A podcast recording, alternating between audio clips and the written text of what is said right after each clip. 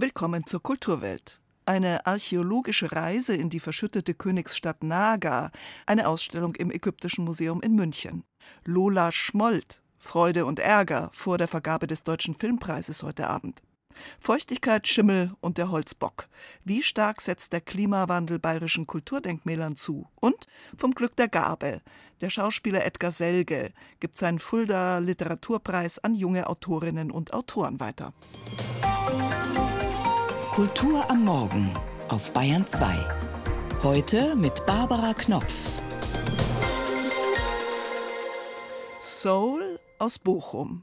Da ist definitiv nicht Herbert Grönemeyer zu erwarten, sondern melodiöser Indie-Pop von Amelie Flörke. Amelie nennt sie sich als Sängerin. Und nach einigen Maxi-Singles erscheint jetzt Amelies Langspieldebüt, Soami, so liest es sich geschrieben heißt aber gesprochen So Am I. Hier der Titelsong.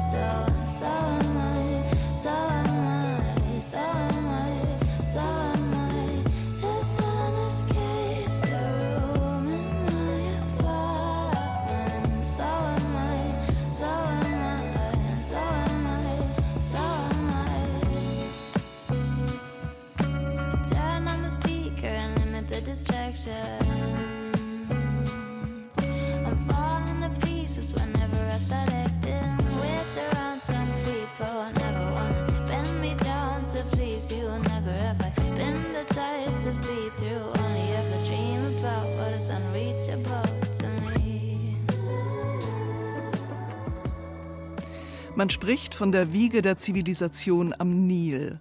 Naga ist eine verschüttete Königsstadt im Sudan aus dem ersten Jahrhundert nach Christus. Fast 2000 Jahre dauerte der Ruinenschlaf. Seit 2011 ist Naga Weltkulturerbe und eine international erforschte Grabungsstätte. Derzeit kämpfen im Sudan Armee und Paramilitärs um die Macht. Ein schwerer Rückschlag für die Demokratiebewegung, eine humanitäre Katastrophe. 700.000 Menschen sind geflohen, eine Luftbrücke wurde eingerichtet. In der Hoffnung auf ein Ende der Kampfhandlungen zeigt das Ägyptische Museum in München dennoch seine geplante Ausstellung über Naga und den Grabungsalltag des Münchner Teams, das den Sudan verlassen musste. Julie Metzdorf ist der digitalen Reise gefolgt. Herzlich willkommen in Naga. Ab sofort sind Sie Teil des Grabungsteams und holen die Überreste einer einst prächtigen Königsstadt ans Licht. Ausgerüstet mit Headset marschieren sie los. Exponate wie eine Reihe Flugzeugsitze würde man im Museum für ägyptische Kunst zunächst mal nicht vermuten, aber diese Ausstellung ist ja auch etwas Besonderes. Es geht hier nicht um antike Kostbarkeiten oder Fakten über die Stadt Naga und das meroitische Königreich. Es geht vielmehr um den Weg dorthin, um die archäologische Praxis von heute. Was braucht man für eine Grabung in der sudanesischen Steppe? Wo wohnen die deutschen Archäologen dort? Welche Rolle spielt die einheimische Bevölkerung?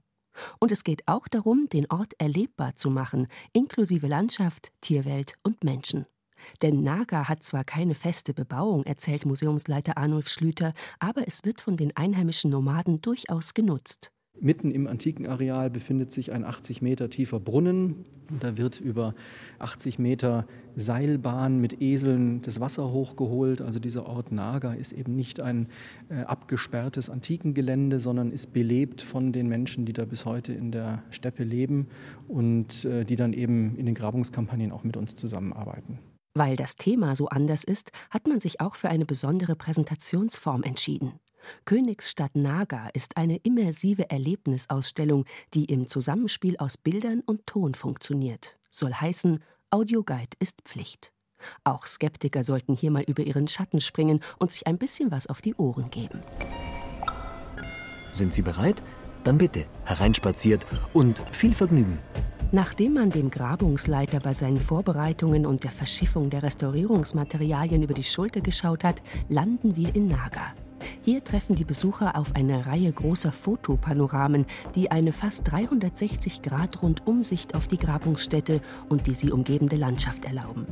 Über die Kopfhörer des Audioguides werden nicht nur Erklärungen zugespielt, sondern auch Geräusche und Klänge. So hat man fast das Gefühl, wirklich vor Ort zu sein. Gleich im ersten Panorama betritt man den Innenhof des Grabungshauses, ein einfaches Ziegelhaus mit Wellblechdach, in dem gelebt und auch gearbeitet wird. Also da sind die Archäologen zu sehen, die gerade an Objekten arbeiten. Da liegt aber auch jemand unter dem Auto beispielsweise. Das sind all diese Dinge, die man auch bedenken muss. Man hat vor Ort natürlich kaum eine Infrastruktur. Wir versorgen uns über ein bisschen Solarenergie. Wir haben einen Wassertanker, der uns Trinkwasser bringt. Wir müssen unsere Autos selber reparieren, unsere Dinge in Gang halten. Andere Panoramen sind vom Jebel Naga aus aufgenommen, jenem Berg, der in der Antike die Steine für die Tempelbauten lieferte. Ein paar Meter weiter sieht man die deutschen Archäologen des Nachts im Mondschein arbeiten, nicht etwa weil sie die Hitze des Tages scheuen, sondern weil sie die Funde mit einem Streifenlichtscanner aufnehmen und das funktioniert nur im Dunkeln. Die runden Fotopanoramen erlauben es auch, ins Innere von Gebäuden zu treten. Also wir betreten jetzt hier in dem nächsten Panorama den großen Löwentempel, der dem Gott Apedemak geweiht ist und sehen das Restauratorenteam, das bei der Arbeit ist und versucht, diese Tempelwände zu festigen. Die sind gebaut aus lokalem Sandstein. Der wird sehr stark angegriffen in den Regenzeiten, vor allen Dingen aber auch von dem ständig in Naga blasenden Wind. Das führt zu Winderosion und hier wird das Gefüge gefestigt, damit eben tatsächlich auch vor Ort die Objekte auch für die nächsten Generationen, die Tempel für die nächsten Generationen erhalten bleiben. Die Königsstadt Naga ist für Archäologen ein Glücksfall. Das ein Quadratkilometer große Grabungsgelände hat keine feste Bebauung und wurde nie geplündert. Man muss die 2000 Jahre alten Gebäude nur von Sand und Geröll befreien. Bis jetzt sind gerade einmal 5 Prozent der Fläche erforscht. Das heißt vor allem, dass es noch viel zu entdecken gibt. Eine durch und durch gelungene Ausstellung, die einmal einen ganz anderen Blick auf das Fach Archäologie lenkt. Naga, die verschüttete Königsstadt. Die Ausstellung im Ägyptischen Museum in München ist bis 22. Oktober zu sehen. Kulturwelt. Das aktuelle Feuilleton auf Bayern 2. Der rote Teppich ist ausgerollt und die Lolas in ihrer schönen güldenen Stola warten auf ihre Verleihung am heutigen Abend, an dem der Deutsche Filmpreis vergeben wird. Drei Millionen Euro Preisgeld sind da, aber es könnte Zoff geben. Kleiner Cliffhanger. Wir fangen nämlich jetzt gesittet an. Markus Eicher ist im Studio. Guten wird, Morgen. Guten Morgen. Es wird ein großes Ereignis. Es wird ein großes Ereignis, klar. Die Deutsche Filmakademie, 2200 Mitglieder sind das insgesamt. Sie feiert ihr 20-jähriges Bestehen, wobei die eigentliche Feier dann im September kommt. Aber klar, man möchte natürlich den Anlass nutzen und bei diesem wie es immer so schön heißt, größten Familientreffen des deutschen Films auch ein bisschen stolz sein. Senda Berger und Günter Rohrbach, Iris Berben und Ulrich Mattes werden da sein die Präsidenten der Filmakademie in der Vergangenheit und natürlich alles, was Rang und Namen hat in der deutschen Filmbranche. 1600 Gäste zum ersten Mal im Theater am Potsdamer Platz, in dem sonst die Berlinale zu Gast ist. Die Veranstaltung wurde verkleinert. Welche Filme stehen denn nun zur Auswahl, um mit der Lola ausgezeichnet zu werden? Das Lehrerzimmer, der ja gerade im Kino gestartet ist, Sonne und Beton nach dem Buch von Felix Lobrecht. Wann wird es wieder so, wie es nie war, nach dem Roman von Joachim Meyerhoff? Fatih Akins Musikfilm Rheingold, immerhin eine Million Besucher in den deutschen Kinos über den Gangster- und Hip-Hop-Star Shatar. Der deutsch-iranische in Cannes gewürdigte Spielfilm Holy Spider über einen fanatischen religiösen Frauenmörder im Iran und natürlich, klar, im Westen nichts Neues, mit vier Oscars ausgezeichnet und insgesamt zwölfmal nominiert von 17 Kategorien. Also 19 sind es insgesamt, aber in zwei Kategorien stehen die Preisträger schon fest. Den Ehrenpreis erhält nach seiner ehemaligen Frau Margarete von Trotta nun Regisseur Volker Schlöndorff und der Preis für den besucherstärksten Film geht an Die Schule der magischen Tiere 2. Kann man schon von dem Favoriten sprechen? Ich denke, es wird mit großer Wahrscheinlichkeit ausgehen zwischen das Lehrerzimmer und im Westen nichts Neues. Also hier ein vierfacher Oscar-Gewinner, hier ein toller deutscher Spielfilm, der gerade im Kino läuft. Und natürlich gibt es dabei auch relativ viel Ärger, denn im Westen nichts Neues ist ja eine Produktion von Netflix, ist nur wenn man das so sagen kann, quasi nur alibiweise im Kino gestartet. Und darauf zielt natürlich die Kritik. Ich habe dazu mal Florian Gallenberger gefragt. Er ist Präsident der Deutschen Filmakademie und er hat hierzu eine klare Meinung. Wir sind eine Kinoakademie, das heißt, am Deutschen Filmpreis können nur Filme teilnehmen, die im Kino in Deutschland gestartet sind. Und das haben die Produzenten oder das hat auch Netflix so möglich gemacht. Es war ein vierwöchiger exklusiver Kinostart, bevor der Film auf der Plattform zu sehen war. Und somit hat der Film die Regularien für die Teilnahme an dem Deutschen Filmpreis erfüllt. Wenn ich mir jetzt die Lola so ein bisschen bildlich vorstelle, äh, sehe ich einen grimmigen Gesichtsausdruck. Es gibt nämlich noch mehr Ärger. Regisseur Christian Petzold ist ja für seinen Film Roter Himmel mit dem Silbernen Bären auf der Berlinale ausgezeichnet worden, aber er kam nicht in die Vorauswahl des Deutschen Filmpreises. Was ist da passiert? Ja, es gibt in diesem Jahr wirklich Vorwürfe, unter anderem von der AG Kino. Also das muss man sich vorstellen, es sind 380 Kinobetreiber, die immerhin doch 800 Leinwände in Deutschland vertreten, auf denen Arthouse-Filme laufen. Also sie sieht die Akademie, ich zitiere mal aus ihrer Pressemitteilung, orientierungslos. Und sie kritisiert die diesjährige Vorauswahl und Nominierungspraxis, eben bei der, wie du erwähnt hast, Christian Petzold nicht mal berücksichtigt wurde. Und ich denke, auch dazu sollte man als Akademiepräsident eine Meinung haben. Florian Gallenberger dazu. Ich habe persönlich sehr bedauert, dass Christian Petrolls Film nicht vorausgewählt wurde. Und ich darf auch sagen, seitdem ich Mitglied in der Akademie bin und äh, ich bin auch Gründungsmitglied von Anfang an, ich war nie ein Freund dieser Vorauswahljury. Glaube ich auch nur aus eigener Erfahrung, denn mein erster Spielfilm, der gerade zwei bayerische Filmpreise gewonnen hatte, wurde damals auch nicht vorausgewählt. Das fand ich auch nicht schön. Aber wir haben tatsächlich, das ist ganz frisch, wir haben vor äh, nicht mal zwei Wochen in der Akademie auf einer außergewöhnlichen Mitgliederversammlung beschlossen, ein neues Wahlverfahren zu erarbeiten, in dem es keine Vorauswahl mehr geben wird. Christian Petzold hat sich auch nicht glücklich geäußert. Er hat nämlich gesagt, die Filmakademie sei eine Katastrophe. Die würde die Mittel der kulturellen Filmförderung, also das Geld von allen, als privater Verein verteilen. Ich glaube, seit 20 Jahren, seitdem es die Deutsche Filmakademie gibt, gibt es Vorwürfe gegen die Akademie. Mal sind es Filme, die nicht zugelassen sind, mal war Till Schweiger beleidigt, mal war Bernd Eichinger beleidigt, mal war Bully Herbig beleidigt. Also da gab es großteils im Blick auf die kommerziellen Filme natürlich einen, einen großen Kritikpunkt. Aber Christian Petzold zielt natürlich auf etwas ganz Klares. Drei Millionen Euro, das ist die größte Preissumme, die in Deutschland für Filme vergeben wird. Und die Regularien, die in der Filmakademie herrschen, sind natürlich Zielscheibe der Kritik von vielen Arthouse-Filmemachern, die kritisieren, dass sie letztlich nicht berücksichtigt werden. Also ich denke, die Akademie muss hier auch in den kommenden Monaten sich dieser Kritik annehmen und eindeutig eine klarere Haltung vertreten, denn man kann es sich nicht erlauben, auch solche profilierten Filmemacher außen vor zu lassen.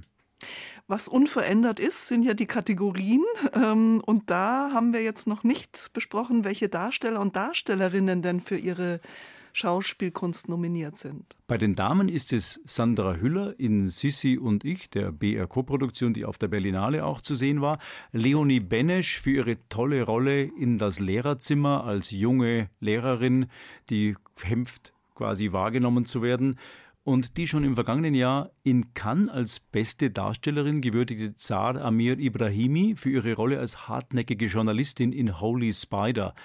Bei den Männern Mehdi Bacestani ebenfalls für Holy Spider, also ein Film mit beiden Darstellern hier.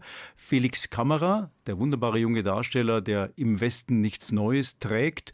Und Charlie Hübner für die Mittagsstunde. Ja, wenn wir jetzt schon bei den Namen sind, Kommen wir doch mal vielleicht zu dem größten oder geheimsten Branchengetuschel, Till Schweiger. Alkohol, Prügel und Beschimpfungen am Set. Also wird das eine Rolle spielen? Konstantin-Chef Martin Moskowitsch hat ja jetzt Fehler eingeräumt. Ich denke, dem Thema Till Schweiger wird man heute Abend nicht vorbeigehen können. Das ist der Elefant im Raum, mehr oder weniger. Es ist das beherrschende Thema. Ich glaube, auch die Konstantin hat hier etwas unglücklich agiert. So höre ich das aus vielen Teilen der Filmbranche.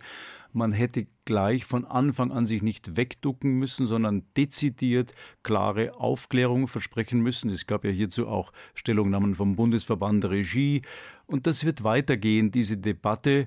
Denn allein bei der Aufklärungsstelle Themis, die ja eher nur für die Themen sexuelle Übergriffe und Gewalt zuständig ist, kann es nicht bleiben. Ich denke, da ist ein ganz großer Diskursbedarf momentan in der deutschen Filmindustrie.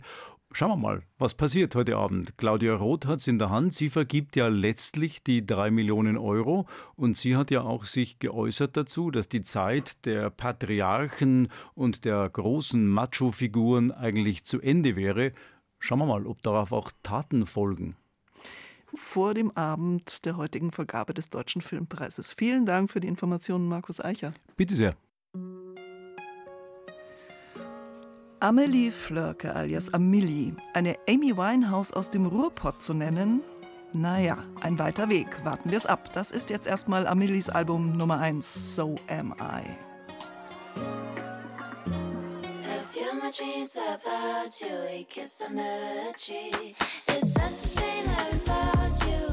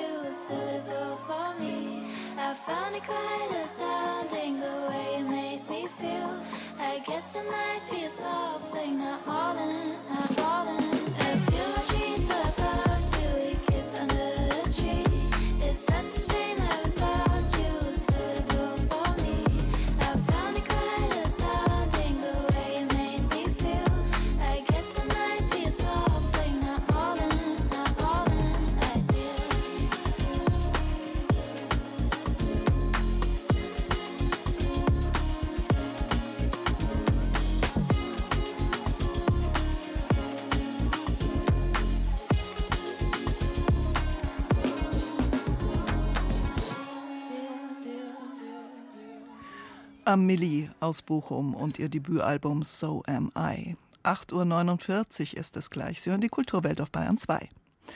Bedrohte einst der Tourismus kulturelles Erbe? Zu viel Schweiß, zu viel Atemausstoß in Pyramiden, Katakomben, Höhlen? Sind es jetzt die Extreme des Klimas selbst, die Kunstwerke und Denkmäler bedrohen? Schimmel bei zu viel Feuchte, Risse bei zu trockener Luft. Parasiten bohren und knabbern sich durch Hölzer.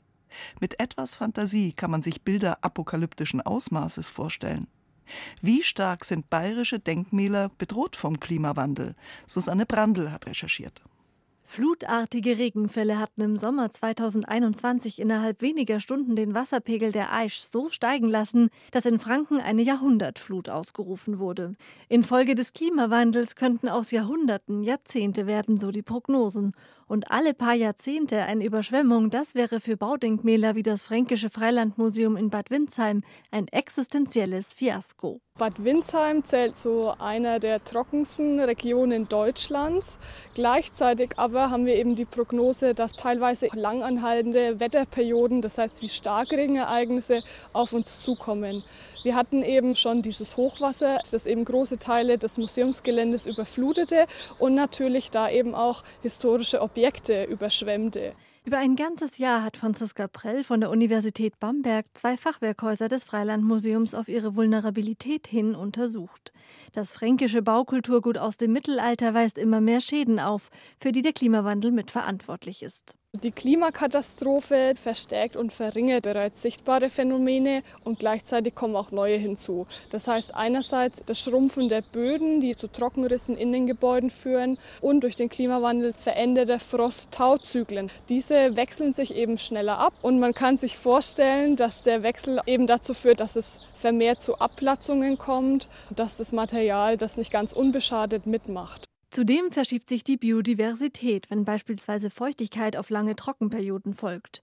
Das Freilandmuseum leidet vermehrt unter neuen Insektenarten, Holzbockbefall und Schimmelpilzen. Im Rahmen eines aktuellen EU-weiten Forschungsprojekts nehmen Experten Messungen vor, erstellen Risikoanalysen, um die Zukunft zu simulieren. Zudem sollen weite Dachüberstände, Entwässerungsmethoden und Temperierungsanlagen helfen, doch letztere kosten wiederum Energie. Und auch Kirchen wie der Münchner Dom müssen sich wappnen, vor allem gegen Hagel, der die Glasfenster immer häufiger teils lotrecht attackiert. Die Denkmalpflege setzt jetzt neue Schutzgläser vor alle historischen Fenster. In Zukunft wird halt der Sturm, der Hagel an dieser modernen Schutzscheibe abprallen und keine Schäden verursachen an den historischen Fenstern. Das ist der Gedanke, der dahinter steht. So die Landeskonservatorin vom Bayerischen Landesamt für Denkmalpflege Susanne Fischer.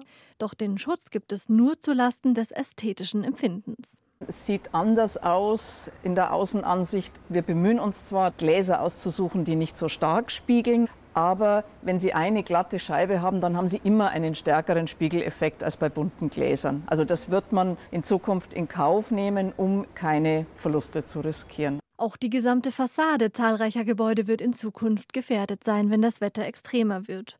An Lösungen wird noch gearbeitet. Klar ist nur, man kann keine Glaskugel über das gesamte Baukulturgut stülpen. Wind und Wetter sind auch die prähistorischen Pfahlbauten ausgesetzt, die vor der Roseninsel im Starnberger See stehen. Sie gehören zum UNESCO-Welterbe, weil sich in dem Wasser organische Materialien über Jahrtausende erhalten haben. Und diese Materialien, die bieten uns Einblicke in die damalige Lebensart der Menschen. Die sind unglaublich. Abfallreste bis hin zu Dumm von Tieren, wo wir sagen können, was Mensch und Tier gegessen und gefressen haben. Und nur durch die Feuchtigkeit sind diese organischen Materialien erhalten geblieben. Wir haben sinkende Grundwasserspiegel, wir haben sinkende Wasserspiegel in den Seen. Wenn diese organischen Funde austrocknen, dann zerfallen sie. So der Archäologe Markus Gschwind. Er ist mit den Pfahlbauten an dem neuen EU-Projekt Triketra beteiligt. 21 Institutionen aus sieben Ländern sollen die Gefahr durch den Klimawandel bewerten und entsprechende Strategien entwickeln, um Schäden abzumildern. Das ist der Auftrag der UNESCO, der ausdrücklich klar macht, wenn wir unser Kulturerbe nicht erhalten können, dann werden wir ein Stück weit unser Wissen, unsere Geschichte und Identität verlieren unter Beobachtung, wie der Klimawandel Kulturdenkmälern in Bayern zusetzen könnte. Mit dem autobiografischen Roman Hast du uns endlich gefunden hat der gefeierte Schauspieler Edgar Selge ein spätes, aber fulminantes Debüt als Autor hingelegt. Neben dem Bayern 2 Publikumspreis hat er letztes Jahr auch den renommierten Literaturpreis Fulda erhalten, dotiert mit 10.000 Euro. Und nach dem viel zu wenig beachteten Prinzip ausgleichender Gerechtigkeit oder vielleicht auch ausgleichenden Glücks kam Edgar Selge auf die Idee, diesen Preis weiterzugeben, zu vier Teilen, an Stipendiatinnen der Bayerischen Akademie des Schreibens, als Ermutigung. Knut Korzen hat Edgar Selge getroffen. Ich habe einen großen Respekt vor all diesen Büchern, die ich da vor mir gehabt habe. Und das, was ich jetzt auszeichne, ist kein objektives Werturteil, sondern eine persönliche Wertschätzung. Edgar Selge ist heuer eigentlich schon Juror. Der 75-Jährige kürt als alleiniger Juror den Träger des Alfred Kerr Darstellerpreises, so wie er 2022 derjenige war, der die junge Schauspielerin Johanna Kappauf von den Münchner Kammerspielen mit dem Therese Giese Schauspielpreis bedachte. Nun fand sich der späte literarische Debütant Selge unversehens ein weiteres Mal in der Rolle des Jurors wieder, denn er wollte den ihm verliehenen Fulda Literaturpreis an Jüngere weitergeben. Ich war sehr berührt, dadurch, dass ich diesen Preis bekommen habe. Und ich habe dann gemerkt in Fulda, dass das lauter junge Autoren waren, die mir den verliehen haben. Timon Karl Kaleiter, Jusa Bank und Jan Brandt. Und ich habe äh, wieder gemerkt, wie wichtig das ist, so eine Art Unterstützung zu bekommen. Und ich habe auch einige Preise als Schauspieler bekommen. Ich bin nicht auf die Idee gekommen, das Geld weiterzugeben damals. Hier ist es etwas anderes. So wie Edgar Selges Bestseller Hast du uns endlich gefunden der erfolgreiche Versuch war, die Generationen miteinander ins Gespräch zu bringen, so will er auch mit der Weitergabe des Fulda Literaturpreises heute Abend im Münchner Literaturhaus als älterer auf interessante jüngere Stimmen hinweisen. Diese vier David Blum, Janina Hecht, Bernhard Heckler und Manon Hopf verbindet bei aller Unterschiedlichkeit nach Selges Meinung doch eines die Suche nach einem Weltzugang, der sich in einer ganz eigenen Sprache jeweils manifestiert. Mir erscheint das im Augenblick besonders wichtig, weil wir in einer Zeit leben, in der die Verabredungen, die wir treffen, wie wir uns sprachlich ausdrücken wollen in der Öffentlichkeit, da ist liegt eine große Energie drauf im Augenblick. Die ist auch relativ streng. Wir erfahren das ja immer wieder. Nicht nur beim Gendern, bei allen prekären äh, oder sensiblen Themen. Ich finde das auch richtig, finde das in Ordnung, ja, eine Sprache des gegenseitigen Respekts zu entwickeln. Es ist aber so, dass diese Verabredungssprache suggeriert, als würde sie uns voll und ganz ausdrücken. Und das tut sie nicht. Nicht nur meiner Ansicht nach, das merken viele. Und deshalb ist die Literatursprache etwas ganz Wichtiges, weil es um die Komplexität der Erfahrungen von jedem Einzelnen, von jeder Einzelnen geht.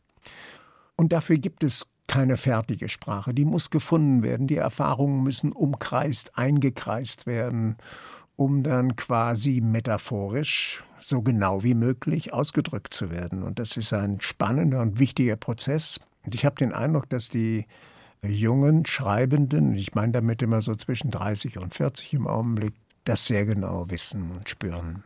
Die Literatur will Edgar Selge als ein Residuum der Freiheit und der Ambivalenz feiern heute Abend. Gefragt, was er den vier Absolventinnen und Absolventen der Bayerischen Akademie des Schreibens, die er da nun auszeichnet, eine Lyrikerin, drei Prosa-Autorinnen und Autoren mitgeben kann, antwortet Selge nichts. Ich glaube gar nichts. Ich glaube, mitgeben wird Ihnen die Veranstaltung etwas, in der Sie selber im Mittelpunkt stehen werden. Und Sie sollen erzählen und ich werde versuchen, dazu die Stichworte zu liefern, so wie Sie das jetzt mit mir machen.